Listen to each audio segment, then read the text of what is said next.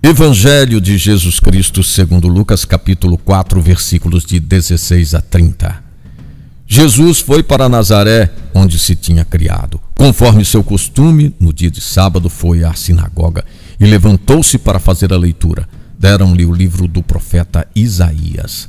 Abrindo o livro, leu: O Espírito do Senhor está sobre mim, pois ele me consagrou com a unção para anunciar a boa nova aos pobres Enviou-me para proclamar a libertação dos presos e, aos cegos, a recuperação da vista, para dar liberdade aos oprimidos e proclamar um ano de graça da parte do Senhor. Os olhos de todos na sinagoga estavam fixos nele.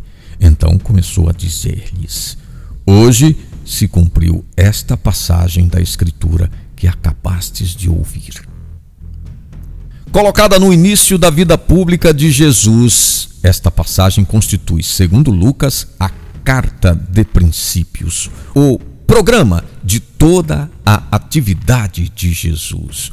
O local escolhido, a sinagoga de sua cidade.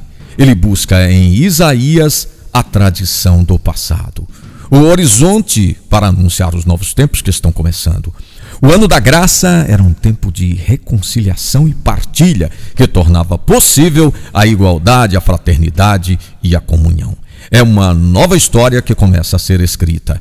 Ele é o libertador que anuncia vitória sobre o pecado e suas consequências. A partir desse momento, Jesus passa a evitar a sinagoga e assume a liberdade dos caminhos. Lucas utiliza a palavra hoje enfatizando que chegou o tempo de Deus.